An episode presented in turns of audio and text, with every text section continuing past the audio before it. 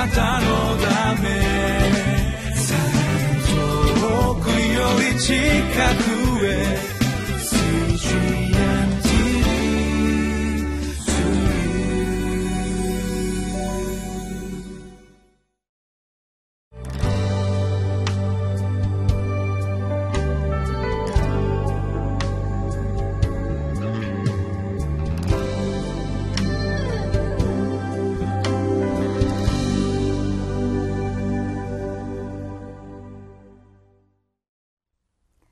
ウェスレアン・ホールネス教団習志野キリスト教会牧師をしています山田泉です。今日は10月20日火曜日。聖書の箇所はエゼキエル書22章17から31節。タイトルは「神が探し求める一人の人になりましょう」です。エゼキエル書を読み進めてまいりますが今日もまた神の怒り裁きが続きます。身のすくまる思いで読むことになりますがしかし今日の箇所の中にちらっとではありますけれども神様の本心が垣間見られ神様の本当の心を私たちは見いだすことができます。ご一緒にそれを見てまいりたいと願っています。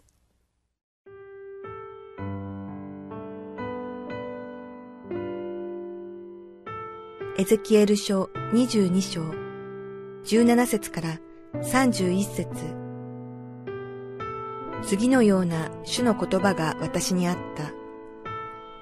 人の子よ、イスラエルの家は私にとって金かすとなった。彼らは皆、炉の中の聖堂、鈴、鉄、鉛であって、銀の金かすとなった。それゆえ、神である主はこう仰せられる。あなた方は皆、金かすとなったから、今私はあなた方をエルサレムの中に集める。銀、青銅、鉄、鉛、鈴が炉の中に集められるのは、火を吹きつけて溶かすためだ。そのように私は怒りと憤りを持ってあなた方を集め、そこに入れて溶かす。私はあなた方を借り集め、あなた方に向かって激しい怒りの火を吹きつけ、あなた方を街の中で溶かす。銀が炉の中で溶かされるように、あなた方も街の中で溶かされる。この時、あなた方は主である私があなた方の上に憤りを注いだことを知ろう。次のような主の言葉が私にあった。人の子よ、この町に言え。お前は憤りの日に清められず、雨も降らない地である。そこには預言者たちの陰謀がある。彼らは獲物を引き裂きながら吠えたけるおじしのように人々を食い、富と宝を奪い取り、その町にやもめの数を増やした。その祭司たちは私の立法を犯し、私の聖なるものを汚し、聖なるものと俗なるものとを区別せず、汚れたものと清いものとの違いを教えなかった。また、彼らは私の安息日をないがしろにした。こうして私は彼らの間で汚されている。その町の首長たちは、獲物を引き裂いている狼のように血を流し、人々を殺して自分の利得を貪っている。その町の預言者たちは、虚しい幻を見、まやかしの占いをして、漆喰で上塗りをし、主が語られないのに、神である主がこう仰せられると言っている。一般の人々も虐げを行い、物をかすめ、乏しい者や貧しい者を苦しめ、不法にも在留異国人を虐げた。私がこの国を滅ぼさないように、私はこの国のために、私の前で石垣を築き、破れ口を修理する者を彼らの間に探し求めたが見つからなかった。それで私は彼らの上に憤りを注ぎ、激しい怒りの火で彼らを絶滅し、彼らの頭上に彼らの行いを返した。神である種の蜜げ。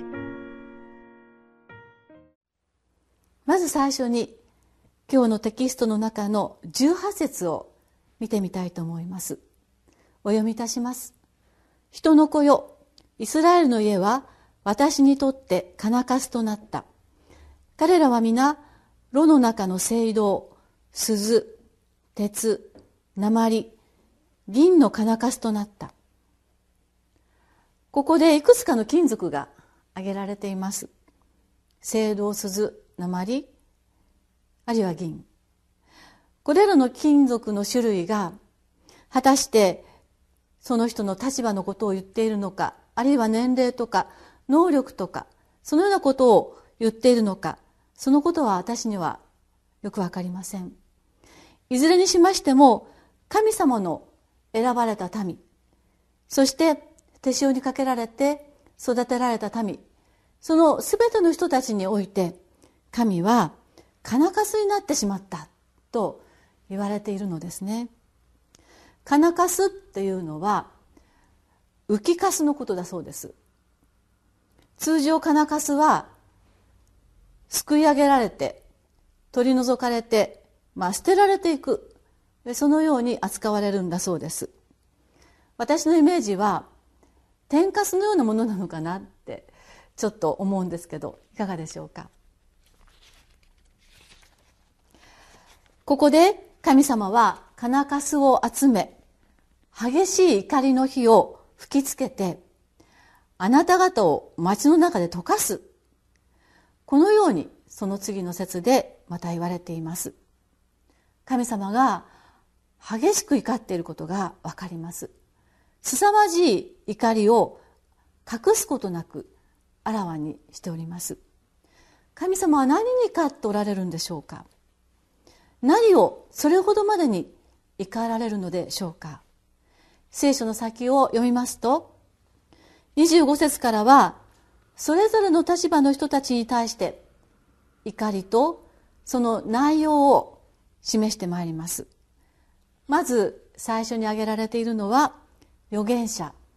そして祭司です。両者とも神様に仕える人たちです。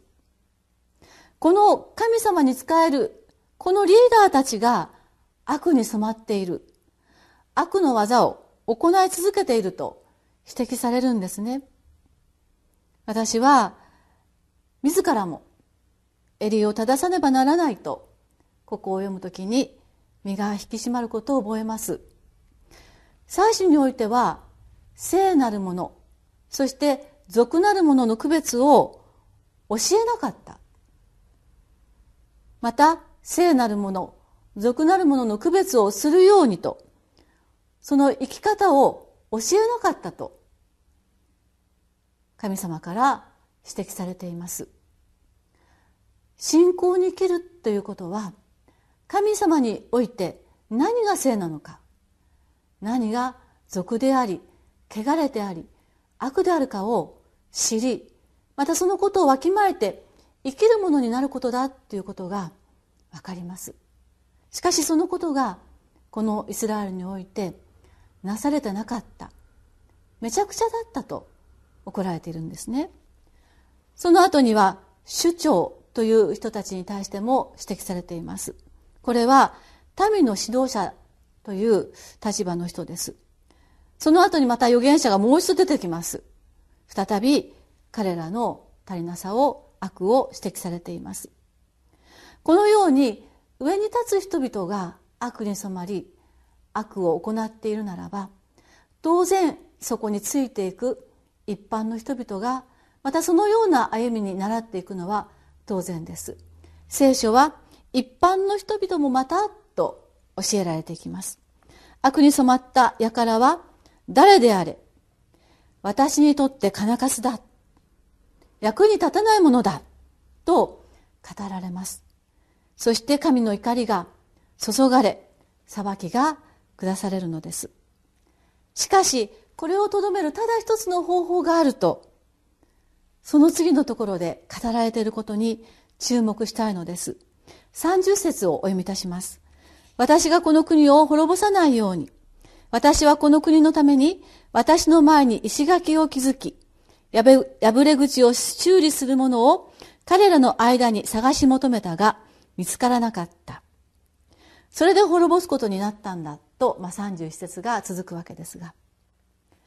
この御言葉は逆に言うならば破れ口に立って破れ口を修理しようとする者が一人でもいたなら私は滅ぼさないのだがと言われているんですね。すごいことだと思うんです。神様に救われた者の役目というものがそれは破れ口に立ちそこを修理しようと働く者になることなんだということがよくわかります。私たちは救われる恵まれるということが自分にとって良い心地になる。自分にとって楽になるということがその結論であるのではないということをまずきちっと知るべきであります。私たちが癒され豊かにされそして変えられたのは神の働きに用いられていくものとなることなのです。イエス様と同じ心を持つものとされイエス様が成したこと十字架の心に生きるものとさせていただきたいと願いたいのです。できるかできないかではなく立ちたいと願うものであるかどうかです。その思いのある一人がいたならば滅びがとどめられるということを語られていることに耳を傾けなくてはなりません。あなたは神の救いに預かった者として神様が求めておられる働き人になることを願っているでしょうか？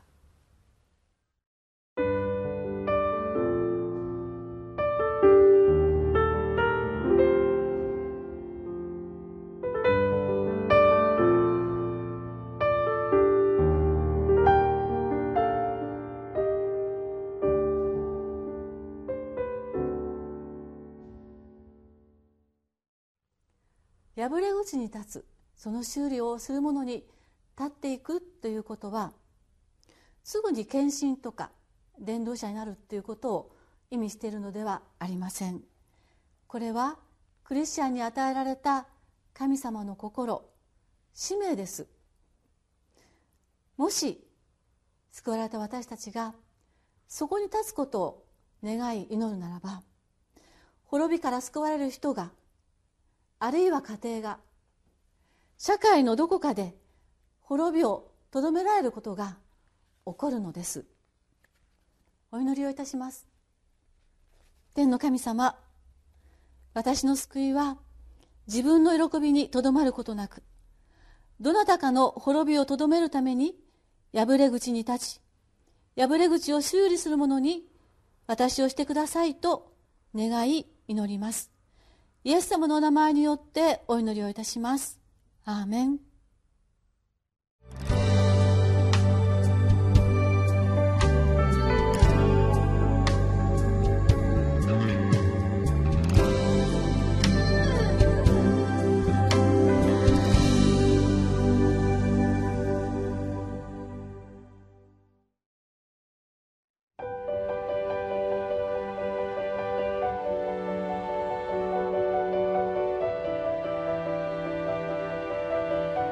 세상에는 수많은 교회들이 있지만 더 깊이 있는 말씀 강해를 찾기 위해 크기로만 교회를 선정하지 않습니다.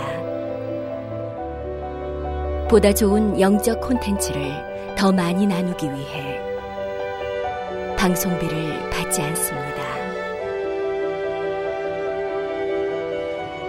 1년 365일 복음만 전하고 싶어서 우리는 광고를 하지 않습니다. 온누리의 복음을 땅끝까지 CGN TV와 함께 땅끝 성교사가 되주세요